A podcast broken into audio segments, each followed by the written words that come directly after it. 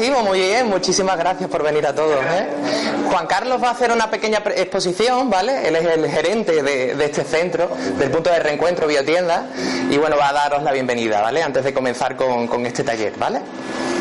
Bueno, me llamo Juan Carlos Arroyo, eh, el centro empieza hoy una nueva etapa, ya empieza muy bien, muy bien, muy bien, como podéis ver, ¿vale? Eh, la intención del centro se llama punto de reencuentro, es la intención de que nos reencontremos, los que ya una vez nos encontramos, nos volvemos a encontrar unos a otros y con nosotros mismos, ¿vale? Entonces está el centro a vuestra disposición para lo que os haga falta, si queréis hacer uso de él, si queréis hacer actividades, si queréis venir, si queréis colaborar. La revista la hacemos también es gratuita, es la intención de informar, de informar, de informar, de dar información, ¿vale? Para que todo el mundo sepa lo que hay y lo que no hay. Y nada más, tenéis la gran suerte de cuanto hay con Miguel Ángel y con Daniel, ¿vale? Que os van a encantar. Pues muchas gracias, Juan Carlos. Gracias. Exactamente. Los servicios están aquí, el agua está aquí también. Los de atrás, ¿nos escucháis? Vamos a intentar alzar la voz y de, y de vez en cuando pasar por allí, ¿vale? Sí, es de Mindalia. Bueno, eh, antes de nada, dar también las gracias a Mindalia Televisión que, ha venido para grabar este, este evento, este taller. Así que bueno, desde aquí le queremos dar las gracias a ellos. Y bueno, vamos a comenzar directamente, ¿vale? Eh, vamos a comenzar un poco presentándonos. Claro, muchos de los que estáis aquí no sabéis quiénes somos, ¿no? Diréis quiénes son estos dos que están ahí eh, hablando, ¿no? Pues bueno, él es Daniel, Daniel Piñero, yo soy Miguel Ángel Díaz. Y en este caso, los dos somos coach. Llevamos ya varios años impartiendo coaching, crecimiento personal y conocimiento de la conciencia. Es un coaching, como a nosotros nos gusta definir, enfocado para el intelecto, pero también para el alma. ¿Vale? Y en ese taller, en este taller que venís todos, ¿no? De, de, exposición, lo que vamos a hacer es eso, es dialogar tanto con nuestra alma, con nuestra conciencia, como también con nuestro ego. Y ahora después trataremos qué es eso del ego, ¿no? Y, y por qué tiene tan mala fama, ¿vale? Y bueno, pues para comenzar, antes de nada, eh, vamos a contaros un poco el por qué estamos aquí, ¿no? El por qué hemos comenzado a dar este tipo de talleres desde hace aproximadamente siete años, ¿no? Eh, además, hablando, ¿verdad? Eh, anteriormente veíamos que bueno para nosotros este este mes septiembre la primera semana de septiembre realmente es una fecha muy importante esto se remonta a cuando éramos muy pequeños no yo en este caso tenía 12 años y desde pequeño siempre tenía una inquietud me encantaba transmitir quería transmitir. Yo desde pequeño sabía que quería transmitir. ¿Que eso se llamaba periodismo? Pues entonces quería ser periodista. Me daba igual cómo se llamara, pero en este caso tenía ganas de transmitir con todos los demás y compartir eh, lo que llevaba dentro. En este caso, claro, siendo pequeño, eh, a mí me, me, apasionaban lo que son los cómics, ¿no? Los cómics manga, además los cómics japoneses, ¿no? Y desde ese punto de partida y con esa filosofía oriental, pues me animé a compartir con los demás lo que a mí me gustaba y lo que a mí me hacía a transmitir y sentir ese tipo de historias. ¿no? Eh, claro, yo no tenía ni conocimientos ni medios, porque en el año 92, pues bueno, yo no tenía nada más que una máquina de escribir, de estas antiguas, eh, no era ni siquiera eléctrica, y bueno, me animé, ¿por qué no?, a intentarlo, ¿no?, a escribir y transmitir a eso que me gustaba.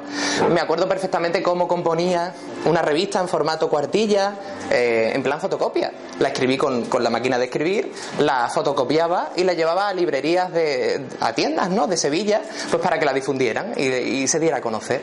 Claro, ¿cuál fue la sorpresa? Que la persona que lo leía, los lectores, conectaron.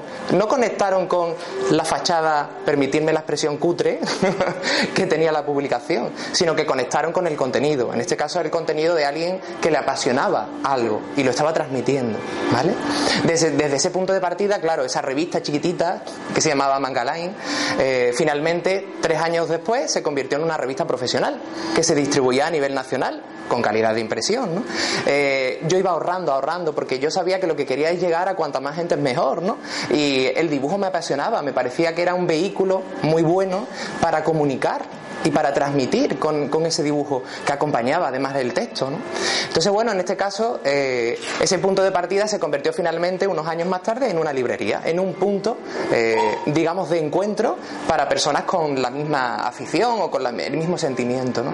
Y bueno, tanto la revista como esa librería, pues tuvieron un punto de partida siempre en la primera semana de septiembre. Por eso realmente para nosotros esta semana es muy importante. En ese punto de encuentro me crucé con alguien que está aquí, que es Daniel. Ahí yo, bueno, que tenía unas inquietudes parecidas a las de Miguel Ángel, pues nos encontramos. Yo eh, también, mi pasión era comunicar, pero era de una forma totalmente diferente. Aunque de alguna forma teníamos una conexión. A mí lo que me gustaba era dibujar. Yo cogía un papel y cualquier folio que había visto por mi casa, un papel, tirado, yo iba y ahí que hacía mis dibujitos. Y claro, yo eh, eso para mí era expresarme, expresar lo que yo era al final, de alguna forma. Entonces con los años, sí, es verdad que yo seguía dibujando para mí, pero cuando vas creciendo te van, digamos, eh, metiendo en la inquietud profesional, es decir, bueno, a ti te gusta dibujar, pero profesionalmente a lo mejor esto no tiene salida. Entonces yo fui, aunque fui creciendo con esa inquietud, al final ese dibujo no sabía yo cómo expresarlo profesionalmente, aunque sí que me gustaba. Esa conexión al final donde estaba eh, con, la, con, otra afición que yo tenía, que era los dibujos manga me encantaba ver esos dibujos que de alguna forma representaban lo que a mí me, motivaba que era ese dibujo, ¿no? Cuando fui creciendo, hubo un punto de conexión muy curioso que fue la revista que hizo Miguel Ángel. Pero curiosamente yo la, la cogí sin haberla comprado, la cogí de fotocopia que la había fotocopiado un amigo, curiosamente. Vamos, que la pirateó. La pirateó. una revista de fotocopia. Ahí fue la primera conexión que tuvimos él y yo. Fue muy, curioso. Y, con y cuando pasaron unos, años más, resulta que montó la librería justo al lado de mi casa. Al final yo empecé a ir a esa librería a, a consumir cómics. Era una forma al final de llegar a lo que a mí me motivaba. Claro, diréis, bueno, ¿y por qué nos están contando esto del tema de cómics? Si hemos venido a un taller de conocimiento personal, ¿no? bueno, básicamente es para haceros ver, ¿no? Y para narrar un poco cómo fue nuestro tránsito en meternos en esto, ¿no? Realmente crecimos con ese tipo de historias que en verdad nos transmitían muchísima filosofía oriental. Eh, series, pues bueno, que te transmitían de algún modo esos valores, ¿no? Que es confiar en uno mismo, creer que mucho más de lo que vemos con nuestros ojos está dentro de nosotros, que el cosmos y la persona forma parte de todo todo. esto son frases que están extraídas de, series, ¿no? De series que conoceréis, de Caballero del Zodiaco, de Dragon Ball, eh, de Transformers, pues un poco de todo, ¿no? Entonces, bueno, ¿por qué? Porque realmente eh, este taller lo vamos a empezar por el principio de cómo lo solemos empezar. Vamos a empezar hablando de, de lo que es realmente el amor, ¿vale? Y claro, realmente al final, al fin y al cabo, todo, como ya sabéis y como la mayoría de los que estáis aquí pensaréis, está conectado. Realmente no estamos hablando de que haya un mensaje con mayor trascendencia que otro, sino que realmente cualquier mensaje forma parte ya de todo, ¿no? Y ahora vamos a eh, desgranar un poquito ese, ese primer punto de partida, ¿vale? Pues bueno, ese, ese contacto que tuvimos finalmente se convirtió en lo que era un emprendimiento común. Los dos montamos esa editorial, esa editorial que estuvimos 10 años profesionalmente hablando, publicando. Porque recordad que yo tenía una inquietud, que era transmitir, y él transmitir con el dibujo. Bueno, pues pasaron 10 años y nos dimos cuenta un día en la oficina de que llevamos 10 años publicando obras, pero nosotros no, habíamos, no nos habíamos atrevido a publicar absolutamente nada. No nos habíamos atrevido a transmitir, que era realmente el inicio eh, que nos llevó a montar todo esto. Y ahí tuvimos un punto de inflexión, nos dimos cuenta de que lo que era eh, una pasión que nos hacía querer transmitir y comunicar con los demás, se convirtió en una obligación que nos llevaba a no tener ganas de ir a trabajar.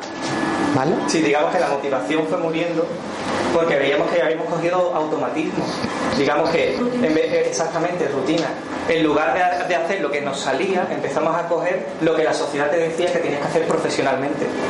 ¿Vale? Entonces, claro, ya íbamos con una rutina, empezábamos a sacar series de marca como kilos de patatas, por así decirlo, en lugar de ir a transmitir lo que nosotros éramos, de alguna forma que era por lo que montamos ese editorial. ¿no? Y era muy curioso porque queríamos transmitir a través de la escritura y a través del dibujo.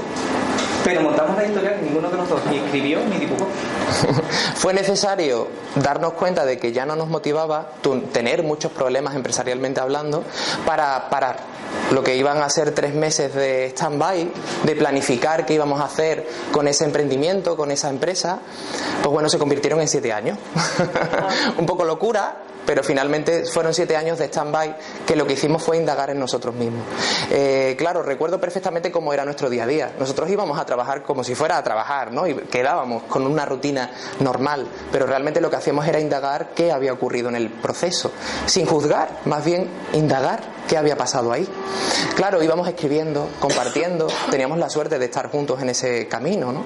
Y finalmente esos siete años se convirtieron en, en una metodología, en una materia que, como nos gusta decir, el 90% tiene de experiencia real y el 10% tiene de formación que posteriormente eh, realizamos con el tema de coaching, ¿vale?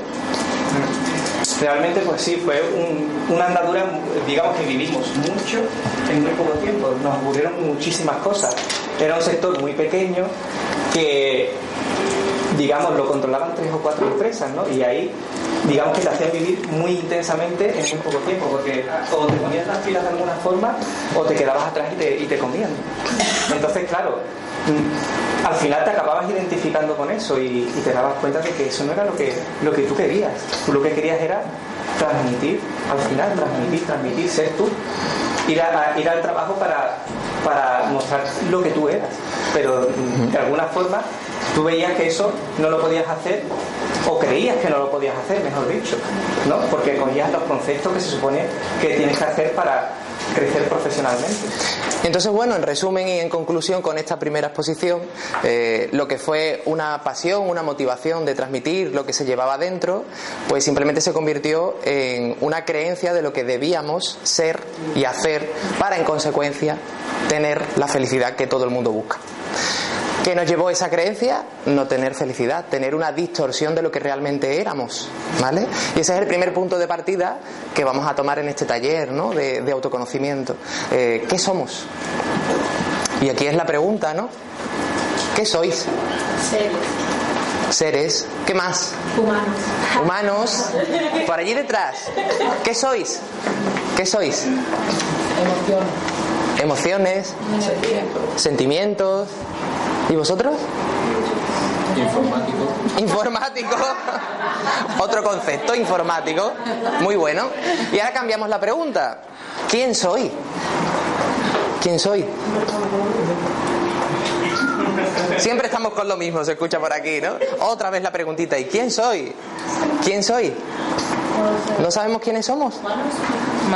Eso es que somos. Eso es que somos. Pero ¿quiénes somos? Marionetas es otro concepto. Lo que está claro es una cosa. Si nos creemos marionetas, vamos a dejarnos marion- o sea, manejar, evidentemente. Pero la clave es saber quiénes somos. Si yo no sé que soy informático, no arreglaré o no podré programar en el ordenador, ¿cierto? No podrás realizar un programa, porque no sabré que tengo la cualidad de hacerlo. Por lo tanto, si no sabemos quiénes somos, ¿qué es lo que estamos proyectando en el día a día, en nuestra vida, si no sabemos quiénes somos? Bueno, por lo menos habéis dicho humanos, etcétera, etcétera, ¿vale? Podría haber dicho otra cosa más rara, ¿no? Entonces, bueno, en ese punto de partida es interesante porque realmente eh, lo que tratamos y lo que vamos a hacer en este tipo de taller es acercar un poquito más esa definición, darnos un poquito más de luz, redescubrirnos a nosotros mismos. Eh, nos gusta decir que esta metodología eh, es como un método mágico, pero no porque nosotros tengamos una varita mágica. Si habéis venido con esa percepción y y con, esa, con ese objetivo, lo siento, pero no os vamos a cambiar la vida en dos horas. Ojalá, ¿no? Pero sí, con la metodología, vosotros podéis encontrar vuestra propia varita. Porque absolutamente todos tenéis vuestra propia varita mágica de vuestra vida. Solo tenéis que daros cuenta de que la tenéis y que la podéis usar. ¿Vale? Pero esa varita es responsabilidad vuestra. Nosotros, os guste o no este taller, os aseguro que vamos a dormir muy bien. ¿Vale? Hay que dar con la clave para. Claro. En este caso estamos, como hemos dicho antes, redescubriéndonos, porque en verdad estamos acercándonos a recordar quiénes somos, porque en el fondo está dentro de nosotros. Aquí no hay ni gurús, ni maestros, ni coach, ni como cada uno les quiere llamar, que vaya a definir quiénes sois. Puede haber personas que con sus palabras os ayuden a daros cuenta y a recordar quiénes sois. De hecho, eso es muy interesante, ¿no? Darnos cuenta de que no es el entorno el que tiene que cambiar, sino nuestra percepción, ni siquiera nosotros, sino la percepción que tenemos de ese entorno. Lo estamos viendo desde una perspectiva estrecha, tenemos que ampliar esa mira. Claro.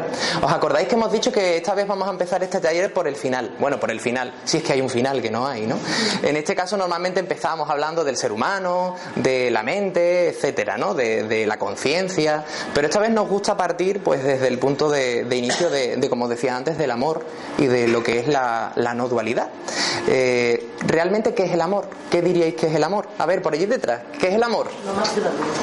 ¿Usted qué es el amor? ¿Alguien quiere decir quién es el amor? Lo más grande. Lo más grande. Lo mejor. Lo mejor. ¿Por qué? ¿Pero qué es? Para mí es la base de mi vida. La base de tu vida. ¿Y cómo lo defines, ese amor? Desde el punto Reiki. Desde, el punto... ¿Tú cómo lo defines? El amor mueve montañas. Todo con amor se sana y se cura. ¿Pero qué es el amor?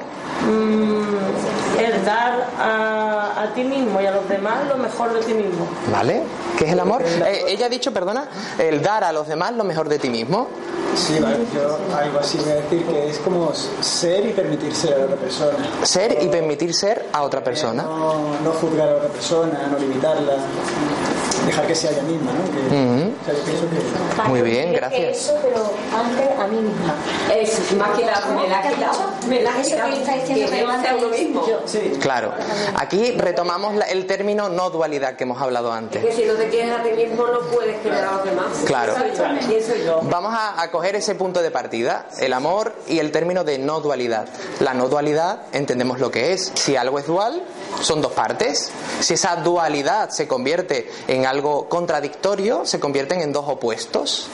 Pero la no dualidad significa que no hay dos, que todo está integrado en uno. Si partimos de esa base y el amor lo integramos dentro de esa no dualidad, el amor que sería dar, recibir, no existe un dar, un recibir, porque todo forma parte de lo que es el amor. Digamos que estamos acostumbrados a ver las cosas de una perspectiva tremendamente dual todo nos lo llevamos a los extremos, sí, no, bueno, malo, negativo, positivo. Exactamente. Entonces esperamos algo, ¿no? Si damos, ¿no? Claro, ahí está. Ahí está, muy interesante. Entonces esperamos algo cuando damos amor. Si estamos diciendo que el amor forma parte de esa no dualidad, nosotros formamos parte. Si todo forma parte de uno, el amor somos nosotros. Es que el amor somos nosotros. Si partimos de ese origen, el amor somos nosotros. Si el amor no es dar sin esperar a recibir, porque ya me estoy dando a mí mismo, significa que yo mismo soy amor en expresión. Si yo mismo soy amor en expresión, ¿cómo puedo querer que el amor me dé la felicidad? Ahí está la clave el amor incondicional, pero también desde el punto de vista budista, a mí lo que me enseñaron directamente no esperar nada de nadie, sino de ti mismo. Claro. Eres porque no te va a fallar. Interesante. Ti mismo por encima de todo. Claro, interesante. El punto de partida, sobre todo, nosotros nos gusta definirlo como lo que somos de forma espontánea. Nuestra conciencia, al fin y al cabo, que es lo que somos, no deja de ser la expresión espontánea de nuestro ser. Pero es muy curioso porque la espontaneidad surge en el momento, es algo que te sale desde esa no dualidad, pero es interesante, eh, digamos, diferenciarlo de impulsividad. Muchas personas dicen, no, es que yo soy como soy y te digo lo que pienso. Claro, ahí hay un matiz interesante a, tener en cuenta. La espontaneidad no tiene nada que ver con los juicios, no tiene nada que ver con una expresión de rabia o de dolor o de sino simplemente es te sale lo que tú eres desde un estado de tranquilidad estás tranquilo y como consecuencia vas fluyendo. Interesante porque estamos hablando de no dualidad. ¿Qué ocurre con lo bueno y con lo malo? Si todo forma parte de lo mismo y todo es amor, ¿qué ocurre con lo bueno y con lo malo? ¿Qué ocurre con la paz y con la guerra? Esa es una reflexión interesante que os invito a que cuando acabe el taller también pues lo podáis meditar, ¿no? Realmente estamos muy acostumbrados, como decía eh, esta chica, Ana, eh, estamos muy acostumbrados a catalogarlo todo como lo correcto, lo incorrecto, lo bueno, lo malo, lo, valiente, lo, cobarde, pero al fin y al cabo no nos damos cuenta que esa creencia que desde pequeño nos vamos, eh, digamos, asimilando, vamos incorporando en lo que es nuestra personalidad aprendida, lo que está haciendo es precisamente no permitirnos ser la expresión de lo que ya somos, que es amor. Digamos que hay un momento en nuestra vida, normalmente en la infancia, que empezamos a desidentificarnos con nosotros, de nosotros, por así decirlo. Es un momento que percibimos desde la incomprensión. Hay algo en nuestro entorno que nosotros percibimos que nos está diciendo que lo que estamos haciendo no es correcto. Como consecuencia empezamos a actuar desde lo que se supone que esperan de nosotros. Entonces empezamos a coger patrones externos, conceptos, que se amolden a ese entorno y yo pueda seguir percibiendo eso que se supone que necesito para que el entorno al final me afecte. Pero al final lo que estoy haciendo es dejar de aceptarme yo a mí mismo, dejarme ser, dejar de dejarme ser, para al final ser lo que el entorno espera de mí. O sea, fijaos que enrevesado todo y qué complicado para simplemente llegar a la conclusión de que lo que estoy haciendo es precisamente no permitirme ser lo que realmente soy de forma espontánea. Por eso no- nos encanta simplificarlo todo a lo máximo y decir, ¿quieres ser la expresión del amor? Sé tú mismo, sé espontáneo. Vuelve a ser el niño chico de tres años que no pensaba si lo que hacía era correcto o incorrecto. Lo que pasa es que ahora ese niño además tiene la sabiduría de la experiencia que ha tenido a lo largo de su vida. El niño no sabe cómo se tiene que, digamos, que no sabe qué es lo que tiene que hacer para, digamos, tener un respeto hacia esa sociedad. Pero ya nosotros vamos cogiendo y vamos eligiendo. Una cosa es que, que nos impongamos ciertas normas para encajar y otra cosa es que elijamos hacer ciertas cosas para, digamos, ser respetuosos con el entorno. Porque si no, si queremos, digamos, vivir en esta sociedad, tendremos que, digamos, respetar ciertas cosas, pero también porque las elegimos. Porque queremos vivir aquí, en esta vida, en este entorno, en esta ciudad, en este mundo, ¿no? Si no, también podemos coger otras alternativas. Me puedo ir a vivir al campo, ¿no? O me puedo aislar de la sociedad, ¿vale? Ahora hemos terminado las vacaciones. ¿Cuántos de vosotros se han quedado con ganas de hacer cosas que no ha podido hacer? Levantad la mano. Ay, qué poquitos, ¿no? Ah, eso sí, eso sí. bueno, pues imaginad, imaginad que esas vacaciones, entre comillas, espacio de, de un mayor ocio, es nuestra vida. Imaginad ahora mismo que esas vacaciones es nuestra vida. ¿Qué ocurre si no hacemos lo que realmente nos sale y queremos en esta vida? Que después diremos, ay, lo que podría haber hecho, pero no lo hice. Estoy inhibiéndome, estoy prohibiéndome hacer, bueno, o simplemente dejando a un lado ser o hacer lo que realmente quiero, por a veces eh, entregarme o darme en exceso a lo que considero que debo hacer para ser bueno y ser feliz. Fijaos lo que estoy diciendo. Espero que no me tiráis piedras cuando acabemos el taller. el amor. Estamos tan enfocados en conceptualizar que el amor es dar a los demás que me doy cuenta de que no me doy a mí. Porque si me doy a los demás, pero no me lo estoy dando a mí, no me estoy amando. ¿Cómo voy a dar a los demás algo que no tengo? ¿Cómo voy a ser informático si no sé que lo soy? Pues aquí estamos en ese punto, en el punto de dejar a un lado los conceptos y a veces las tonterías que nos creemos que nos hacen ser mejores personas para darnos cuenta de que es tan simple como ser yo mismo. Si trato a los demás como me gustaría tratarme a mí, fijaos lo que estoy diciendo, estaré amándome a mí. Si trato a los demás como creo que debo tratarlos para que más adelante ellos me arropen cuando me haga falta, estaré no amándome, estaré menospreciándome. De hecho, en el tema de, de las naranjas, ¿no? La media naranja. Estamos acostumbrados a desde pequeños voy a encontrar mi media naranja. Pero es que no nos dicen que ya somos naranjas completas. Si una naranja la partes por la mitad, ¿cuánto tiempo dura esa naranja partida? Un ratito. Un ratito y cuando, cuando te des cuenta ya se ha echado a perder. ¿Qué ha pasado? Bueno, si te la comes ya eso es distinto. La metáfora es la, la- la naranja. ¿Vale? Claro. Vamos a ello. Si estamos diciendo que somos naranjas completas, ¿por qué enfocamos nuestra vida en encontrar la parte que precisamente es la que no me permito darme? Es precisamente por eso que decíamos de en ese momento de desidentificación, al final pienso que necesito de lo externo para completarme. Porque pienso que si, si no tengo eso externo, al final yo no puedo ser. Cuando tú has dicho que no, no me permito darme, aclárame un poquito más esa frase, no me permito darme. Es muy simple. Cuando he, he dicho no me permito darme, hablo simplemente de que no me permito permitirme darme mi amor.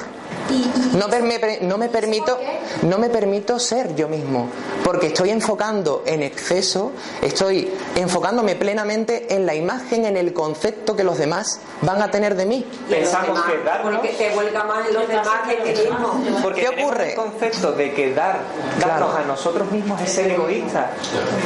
Pensamos que si nos damos a nosotros, es que no, es que si yo me doy a mí mismo, al final, es que mi- yo tengo que, que ofrecer a mí el poder a otros y a Claro. Ahora vamos a, a profundizar en ese aspecto. Ahora vamos a profundizar en ese aspecto, ¿vale? Porque evidentemente, Faltan muchas cosas. claro, evidentemente es un tema que tiene sus ciertas ampollas, porque llevamos muchos años siendo muy duales. Pero vamos a exponer un poquito más este planteamiento y ahora después preguntamos, ¿vale? ¿Os parece? Si nos importa. Eh, como bien decíamos antes, si todo es amor, si no existe lo bueno y lo malo, no existe el dar amor o no darlo todo es ya las vacaciones que decíamos, las vidas son unas vacaciones.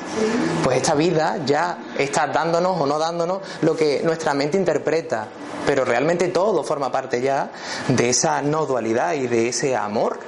Si partimos de, ese, de esa premisa, ¿qué ocurre? Que realmente me doy cuenta de que a lo mejor estoy buscando todas mis vacaciones a dónde quiero ir y disfrutar esas vacaciones sin darme cuenta de que ya estoy de vacaciones. Cuando me dé cuenta acabarán las vacaciones. Y diré, vaya, he dedicado mi tiempo a ver qué hago en las vacaciones sin darme cuenta de que no he aprovechado lo que es el momento. Y ese es el punto de partida, darnos cuenta de realmente qué es lo que existe o no en cuanto al tiempo, ¿vale? Y en este momento, en este punto, eh, evidentemente adelantamos que lo único que existe es el momento del instante, ¿no? El momento presente, que es solamente un instante. Cuando hemos comenzado esta, esta, este encuentro, eso ya es pasado. Cada uno ha tenido un concepto ya de lo que ha visto, lo que le ha gustado, lo que no, etcétera, ¿vale? Y eso ya no se va a poder modificar.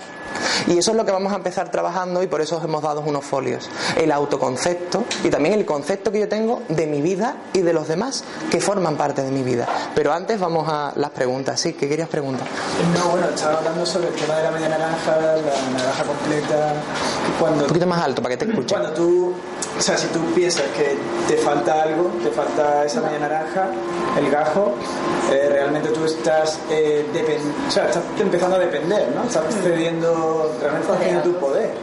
Porque tú eres un todo y, bueno, no deberías de, o sea, tu poder lo estás cediendo a otra persona, que hagan cosas por mí, que me quieran, que no sé qué, que me digan que esto está bien, no sé qué. En verdad, Sin eso... La pregunta en concreto es que, bueno, más que una pregunta es una exposición, ¿no? Evidentemente, si me creo que no soy una naranja completa y creo que me faltan partes que tengo que buscar, evidentemente no me estoy reconociendo en mí. Estoy dependiendo, necesitando externamente sin darme cuenta de que lo que estoy buscando no es realmente lo que soy, sino lo que creo que me falta para ser feliz. Porque creo que la felicidad no es innata en mí. Creo que la felicidad hay que buscarla, sin darme cuenta de que la felicidad es amor, es ser. Y eso está. ¿Os acordáis lo que decía antes al comienzo de este taller de la revista, de la editorial que montamos? Yo no tenía ningún medio. Podría haber dicho, ¿cómo voy a hacer una publicación y distribuirla por, España si no tengo dinero para imprimirlo? Lo hice a fotocopia, lo hice en una máquina de escribir. Eso me permitió tener 25 años profesional y facturar mucho. ¿Qué ocurre? ¿Ahí había una posibilidad que no se me permitía? No, me permití ser y hacer lo que era. ¿Cuál era tu pregunta? Hay una frase que dice, es muy importante la frase, dice, bienaventurado si eres tú mismo. Pero eso es muy importante. Pero también es muy importante que no se tome muy al pie de la letra a mismo y de forma ego, ego, ego. Claro. Porque eso puede ser pisar cuello a otro. Claro. O sea, la empatía es una cosa primordial. Claro. Ahora vamos a tomar Hay, hay- esos aspectos. Hay muy poca empatía en muchas personas. Claro. Ahora vamos a ir en ese Porque aspecto. Lo que quieras para ti, no quieras para otro. Eso sí es amor a uno mismo. Ahora vamos a ir a ese aspecto, porque claro, hablando de que todo es no dual y todo forma parte de lo mismo, realmente el juicio o el cuestionamiento de lo que es correcto o no está dentro de mi creencia, porque no forma parte del amor. Si parto de ese punto de partida, significa que ahí actúa lo que es mi personalidad aprendida, que es mi ego. Y ahora vamos a hablar precisamente de qué es el ego, ¿vale? Pero antes de hablar de qué es el ego, os voy a indicar este primer ejercicio muy breve, muy simple, que vamos a trabajar, ¿vale? ¿Veis que os hemos dado unos folios? La rueda. Y en este caso vamos a coger la rueda, una ruedecita que tenéis todos ahí.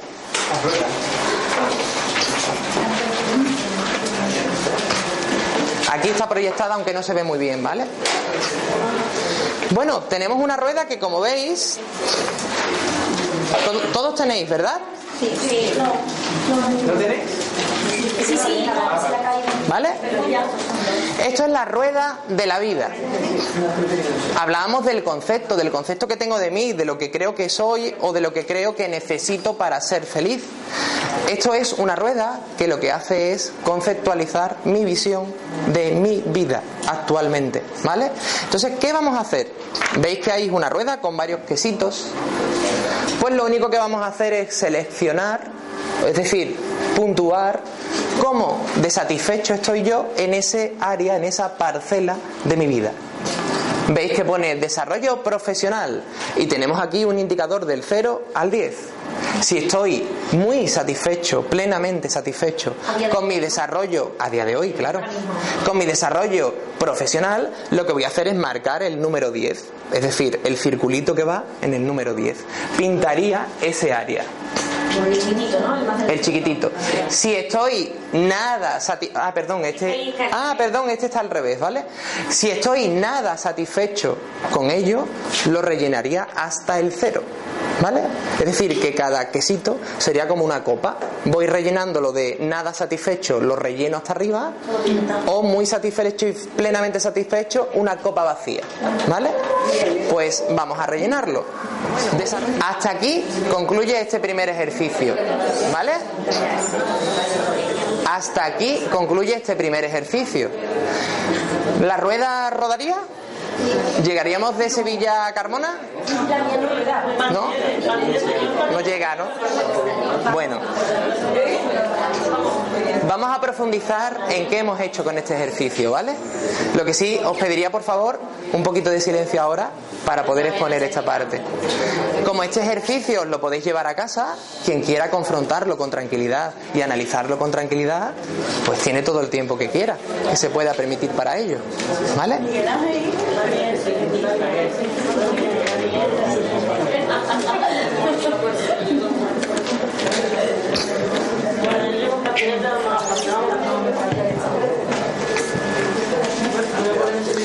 Bueno, ¿cuántos de vosotros tiene la rueda completamente llena, negra? Nadie, ¿no? ¿Completa? Todo, todo en cero. Vale, era para darle una sesión e- extra aparte, ¿vale? A las parejas, a lo del tema de las parejas lo tengo hasta. Vale. Lo que hemos hecho con esta rueda de la vida es empezar a dialogar internamente, dialogar con nosotros mismos. No estamos acostumbrados, estamos acostumbrados a hablar mucho, no lo digo con rintintín porque estemos hablando mucho hoy, que también. Pero estamos muy acostumbrados a hablar, hablar, hablar. Pero como bien decíamos antes, si no sé quién soy, lo que verbalizo y lo que transmito, ¿qué es? ¿Vale? Esta rueda de la vida lo que hace es proyectarme y hacerme ver cómo es mi concepto y mi visión de mi vida. Aquellas áreas en las cuales me sienta seguro o contento o protegido, habré marcado una cantidad alta de, de numeración. Y probablemente en esa cantidad, en esa parcela de mi vida, seré mucho más auténtico, seré mucho más yo mismo. Sin embargo, probablemente en las parcelas que haya valorado con un 0, con un 1, con un 2, con un 3, probablemente estaré mucho más descontento y ejecutaré muchas más quejas. La queja a nosotros nos gusta decir que es la principal expresión de nuestro miedo. Donde hay una queja, detrás hay miedo. Absolutamente de todas las quejas conlleva a rebuscar, a encontrar detrás de, ella un miedo. Un miedo debido a que creo que soy una naranja incompleta. Y además a que hemos cogido el concepto que las cosas o yo mismo deberían ser de una forma concreta, según mi visión, según mi juicio. Es decir, me quejo porque eso no es como debería ser. Como tú crees. Como, eh, Como yo creo. Creo. Y ahí, claro. Y ahí lo enlazamos con el punto de, de partida que vamos a tener después de la dinámica. Esta dinámica evidentemente tiene mucha mayor confrontación, que evidentemente somos muchos y no podemos confrontar ahora, ¿no? En el día de hoy. Pero es verdad que esta rueda nos hace reflexionar mucho sobre por qué esa parcela de mi vida no está, digamos, plenamente cubierta con mi amor. Decíamos que es ser. Probablemente estaré esperando que me den lo que creo que necesito y no estaré siendo yo en esa parcela, en ese área. Probablemente me estaré preocupando mucho sobre muchos aspectos y, asuntos de, de esa parcela y esa preocupación, fijaos, preocupación, que me hace anticiparme a lo que creo que me puede pasar, pero probablemente pase o no. No es seguro que pase. Entonces, si vivimos en una continua, eh, decíamos antes, vivíamos en una continua sucesión de tiempos presentes, de momentos, de instantes, toda preocupación me lleva a no vivir el momento presente, el instante. Esa preocupación de no tener vacaciones y no disfrutarlas me lleva a no disfrutar las vacaciones. Porque estoy preocupado de no disfrutarlas. Claro. Porque es la, es la cabeza que me para, y me Ahora en la parte final, si os parece bien, todavía queda un buen tiempo, eh, vamos a parar un tiempo concreto antes para eh, hacer una pequeña exposición de personas como tú que quieran exponer algo y vamos a hablar sobre ello. Lo digo para no interrumpir de forma continua eh, y así poder profundizar mucho más en los temas, ¿vale? Pero evidentemente recuérdamelo que vamos a responder sobre ese aspecto, ¿vale? Te vas a responder a ti, porque si decíamos que todo es uno, que todo es no dual, todo lo que estáis escuchando de mí os lo estáis diciendo vosotros mismos. Cada uno estará percibiendo el mensaje como tenga que percibirlo, como tenga que llegarle, ¿vale?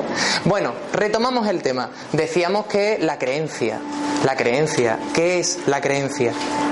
Y hablamos de la preocupación, el creer que algo me va a fastidiar o hacer eh, la vida más complicada me llevará a preocuparme, como decíamos antes. Claro, una preocupación, evidentemente, imaginaos una acción, el llevar a cabo algo con una preocupación. Si yo estoy plenamente preocupado por algo, mi acción va a estar totalmente condicionada y sesgada y mi motivación va a ser anulada. Voy a hacer algo con mucho miedo, porque no quiero que eso ocurra. Sin darme cuenta que esa acción con miedo lo que va a provocar precisamente es que probablemente ocurra. ¿Por qué? Ha ocurrido, ¿ves? Es que sabía que me iba a ocurrir esto. Lo sabía, ya me ha pasado lo que, lo que estaba evitando. No, lo estoy propiciando yo, porque no estoy siendo yo. Eso va a provocar que los demás me vean de forma distorsionada. Y yo mismo voy a verme cada vez más distorsionado. Si antes decíamos que no sabíamos responder a la pregunta de quién soy, imaginaos si encima le añado el miedo. Porque detrás de esa preocupación, al igual que de la queja, lo que hay es el miedo. El miedo de creer que soy una naranja cortada que se va a echar a perder sin darme cuenta de que ya soy una naranja completa. Al final del taller nos haremos un zumo. ¿Vale? Claro, esa creencia de dónde viene. Esa creencia de dónde viene. Aquí vamos a hablar un poco de las partes, ¿no? Por así decirlo, de la que el ser, el ser humano se compone. Nosotros en este caso hablamos de conciencia, que es la expresión real auténtica de nuestra espontaneidad, de lo que somos. A nosotros siempre nos gusta enfocarlo de un modo muy, vamos a llamarle terrenal. Eh, terrenal en el sentido de, de no intentar eh, dar una serie de explicaciones sobre aspectos que no son los que tocan en estas vacaciones que es la vida. Por lo tanto, creemos que es más interesante disfrutar las vacaciones que no eh, indagar en lo que vamos a encontrar después de esas vacaciones. Eso ya, forma parte de todo, ya lo, lo sabemos dentro de nosotros. ¿Para qué vamos a decirlo? Para que precisamente tengáis una creencia de lo que somos.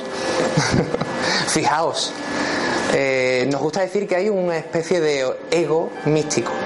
Últimamente está de moda, perdonadme la expresión, el ser místico, el ser cada vez más entregado al amor. Pero claro, si decíamos que todo ya es amor de por sí, el que es ego, el que tiene un cierto ego místico y tiene una serie de normas, de pautas muy concretas y todo lo que se salga de esas pautas es igual a un ser no evolucionado, me lleva precisamente a no ser la expresión del amor. Si el amor en expresión, fijaos, ando de vez en cuando para que me escuchéis mejor los de atrás.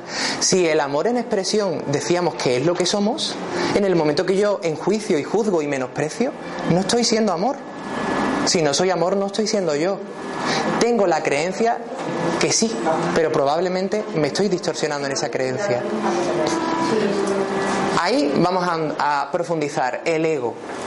El ego, que es el ego? Muchas personas dicen que es nuestro peor enemigo y que hay que eliminar nuestro ego.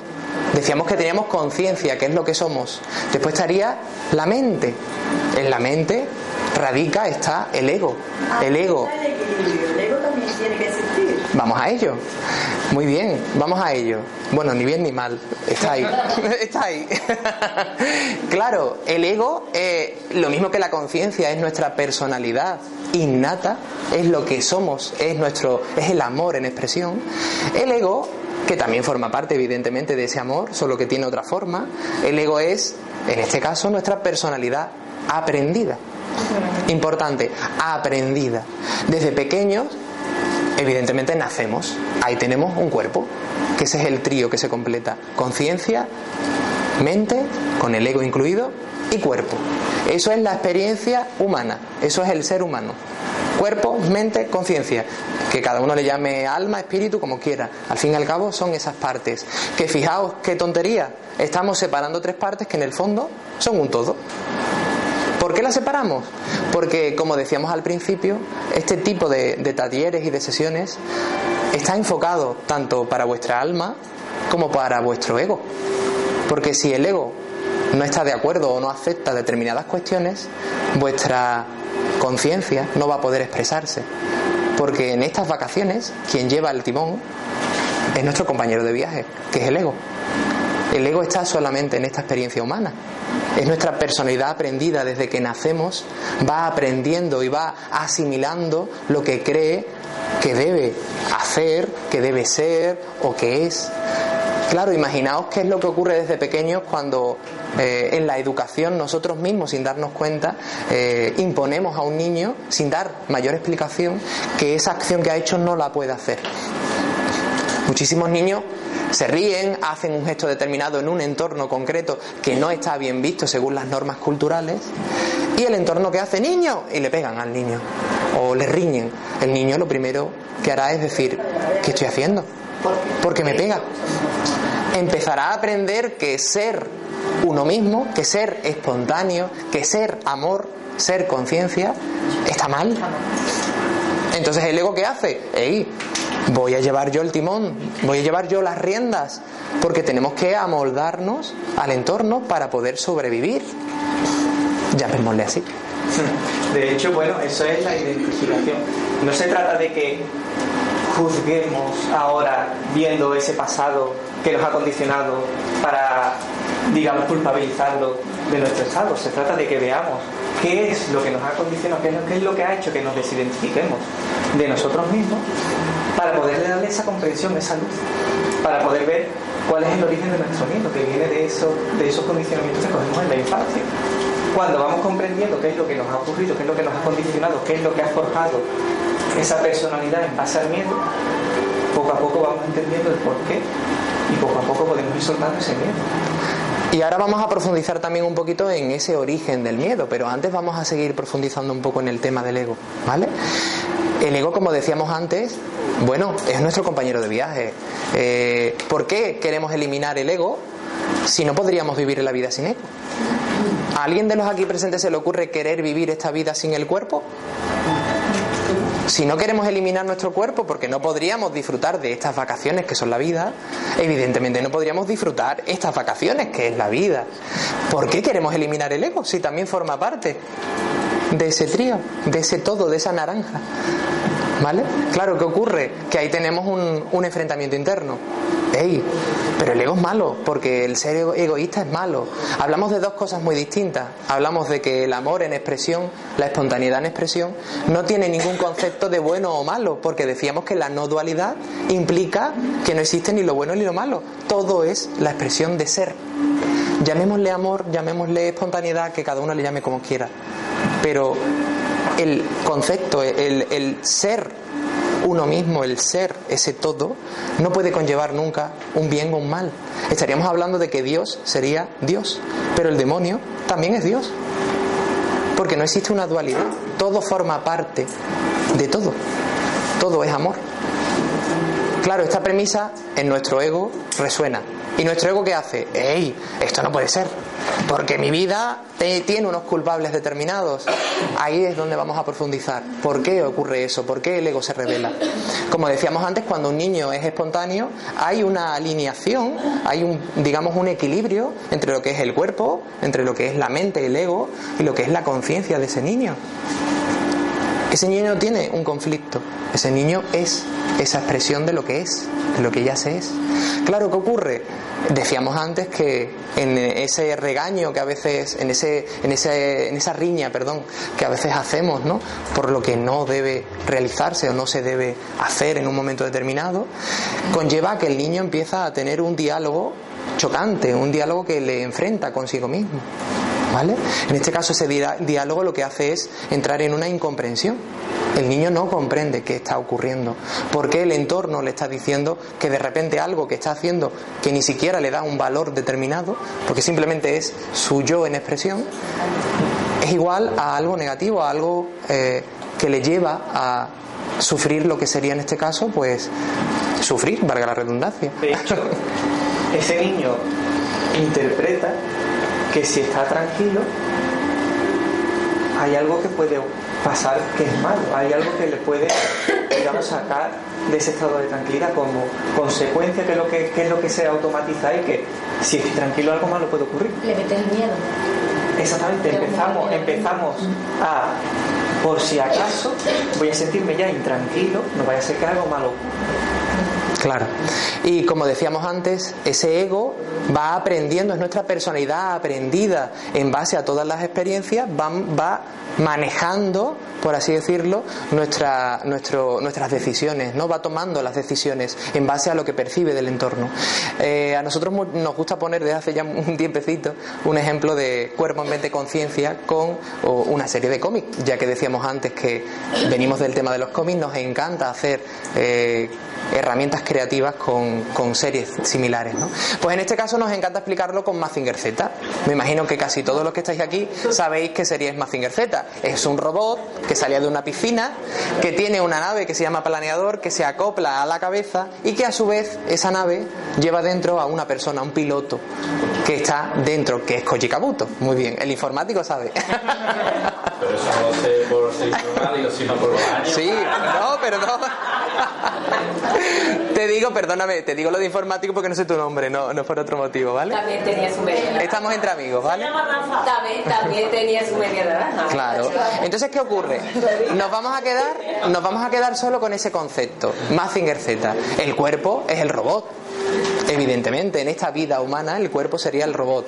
Nos olvidamos de la historia, claro, nos vale solamente el concepto, ¿vale?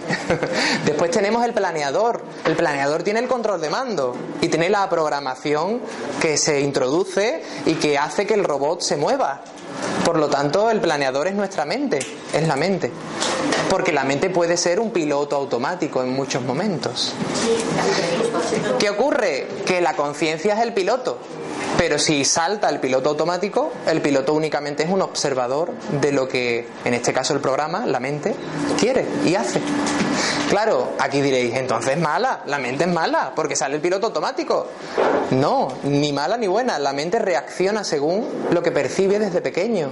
Si desde pequeño la mente asocia que reírse en un entorno como es el que hoy estamos aquí eh, es malo, y es igual a ridículo o a menosprecio, la mente va a asociar que reírse es malo. Porque la mente de un niño no tiene por qué tener el raciocinio, la lógica que tenemos todos aquí hoy como adultos.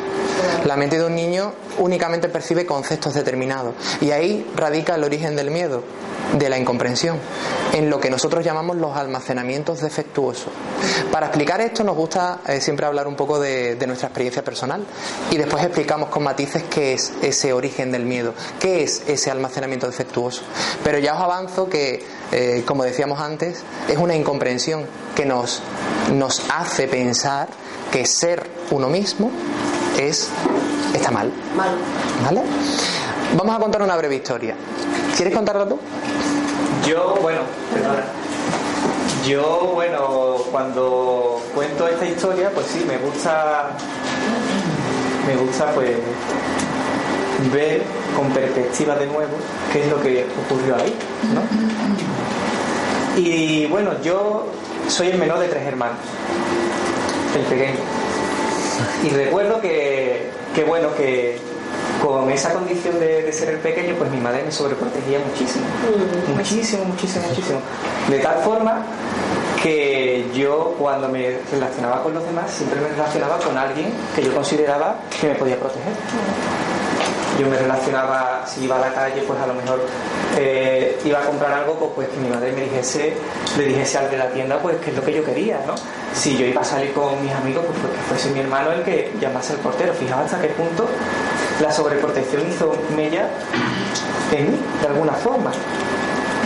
Claro, esa sobreprotección al final, ¿qué es lo que ocurrió? Que yo, llegado un momento en que me tenía que relacionar con el entorno forzosamente, por así decirlo, es decir, cuando llegaba el momento de yo estar solo en un entorno que no era el que yo conocía, ahí yo entraba en pánico.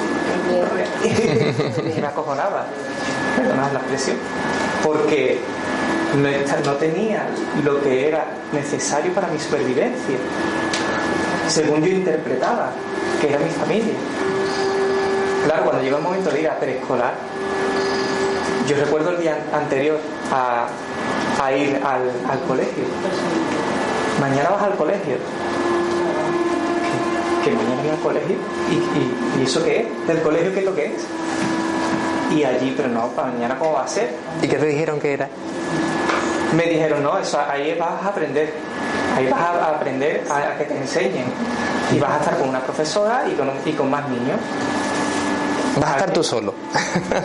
no vas a estar en la casa.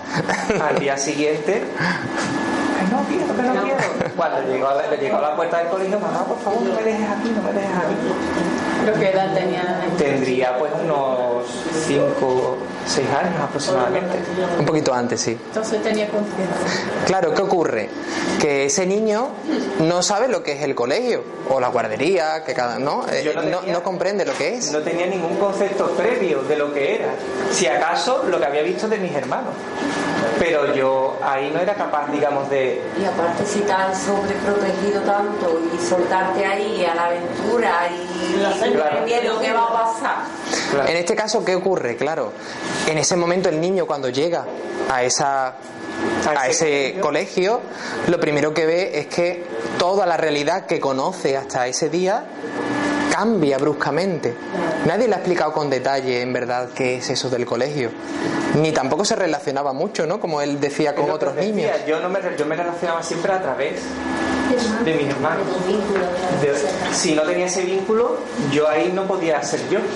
Entonces, claro, cuando me dejaron ahí, yo ahí, digamos que ya almacené que entornos con gente desconocida y estando yo solo, digamos que no, eso no, eso a mí hacía que me sentía desprotegido. Claro, cuando yo llegué al colegio y me senté en la última fila, me sentaron con dos niñas y me dijeron las niñas, pues nos puso la profesora un pez para que lo dibujasen. Y, y me dijeron las dos niñas, "Pin- pinta el pez completamente de negro, píntalo de negro que ahora lo pintamos nosotros. Claro, yo para, digamos, acoplarme a ese entorno y que no me hiciesen daño, lo pinté de negro. Ay, las niñas, dice. Ay, las niñas. ¿Qué pasó cuando yo pinté el pez de negro? Lo pinté de negro y cuando lo pinté de negro me dijiste las niñas, Ah, ahora lo vamos a pintar de colores.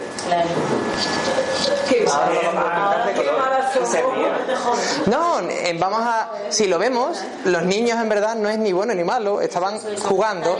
Estaban jugando. Claro, ¿qué ocurre? Que en este caso había otro niño que era él, que no estaba acostumbrado a relacionarse con otros niños. Por lo tanto, ¿qué interpretó? Que el colegio era igual a peligro, una amenaza. Porque iba a ser un lugar muy conflictivo que le iba a hacer sufrir. De hecho, ya de todos los entornos que me recordasen a ese, pues a mí hacían que saltasen todas las alarmas. Ese, digamos, al final es el origen, digamos, de las incomprensiones y del miedo. Esa, digamos, asociación que se hace, que se hace en base a lo que no se comprende y que en el momento presente digamos, retrotraemos, digamos, traemos ese pasado, hay algo en el entorno que me recuerda a ese pasado que yo viví con incomprensión, al final hace que salten las alarmas.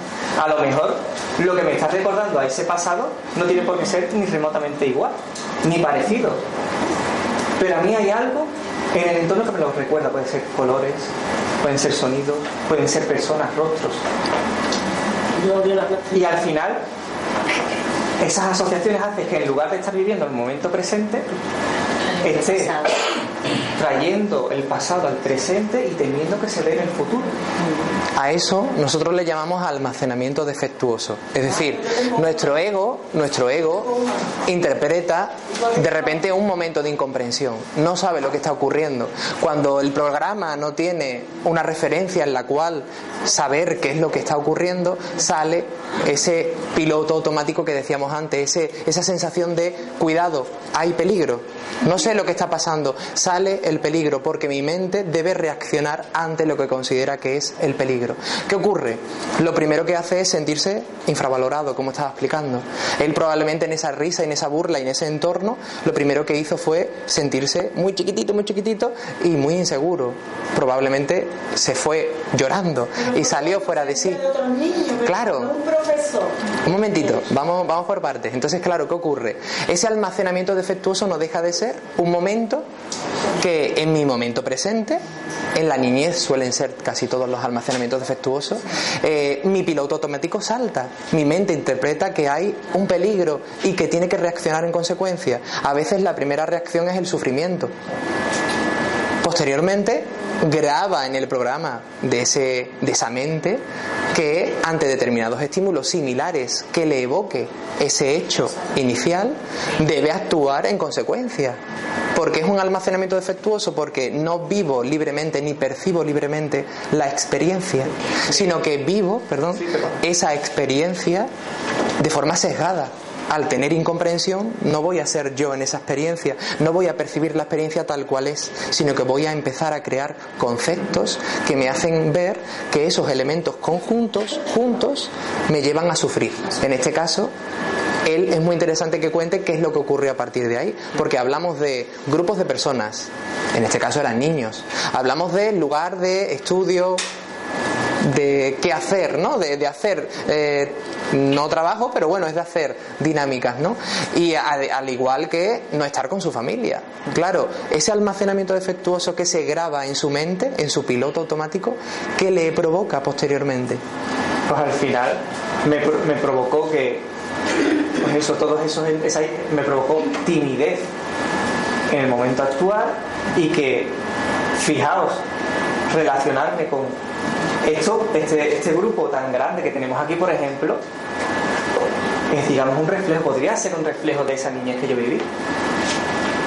Porque la, porque la mente asocia grupos de personas. Claro. Y fijaos ahora estoy yo en el lugar, digamos, de lo que sería el profesor. O sea, estoy más expuesto todavía. Pero es interesante ver que realmente el, el almacenamiento defe- defectuoso no se dio en el colegio, se dio incluso antes. Mi madre también, por ejemplo, me dejaba con mi abuela porque ella se tenía que ir a trabajar. ¿No? ¿Qué ocurrió ahí? Que al final yo asocié que mi madre a lo mejor no me quería, porque mi madre no me cuidaba, me dejaba con una, con una persona que era mi abuela, sí, pero no era mi madre. ¿Entendéis? Entonces, al final, ¿qué ocurre?